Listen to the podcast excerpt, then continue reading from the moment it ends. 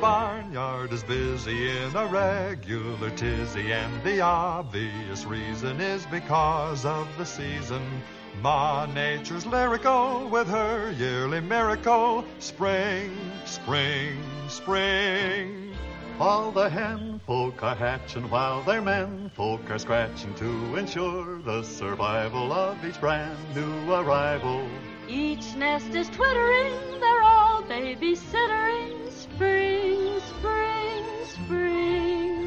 It's a beehive of budding son and daughter life. Every family has plans in view.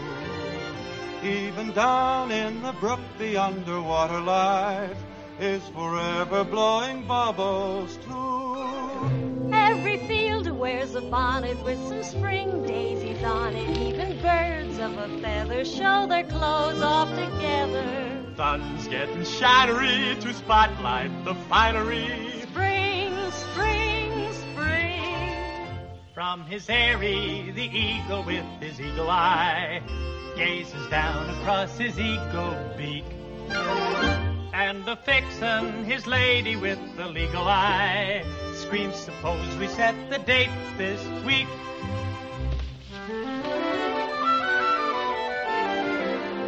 Yes, sirree, spring discloses that it's all one supposes it's a real bed of roses, wagging tails, rubbing noses.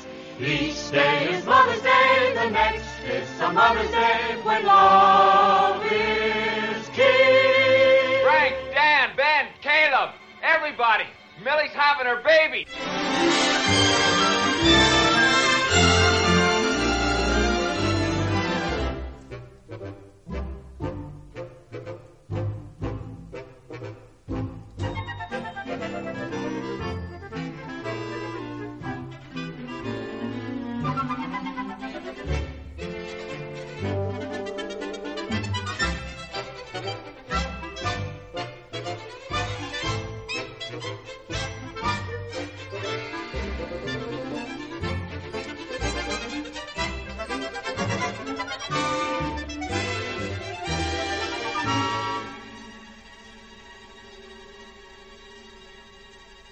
Mm-hmm.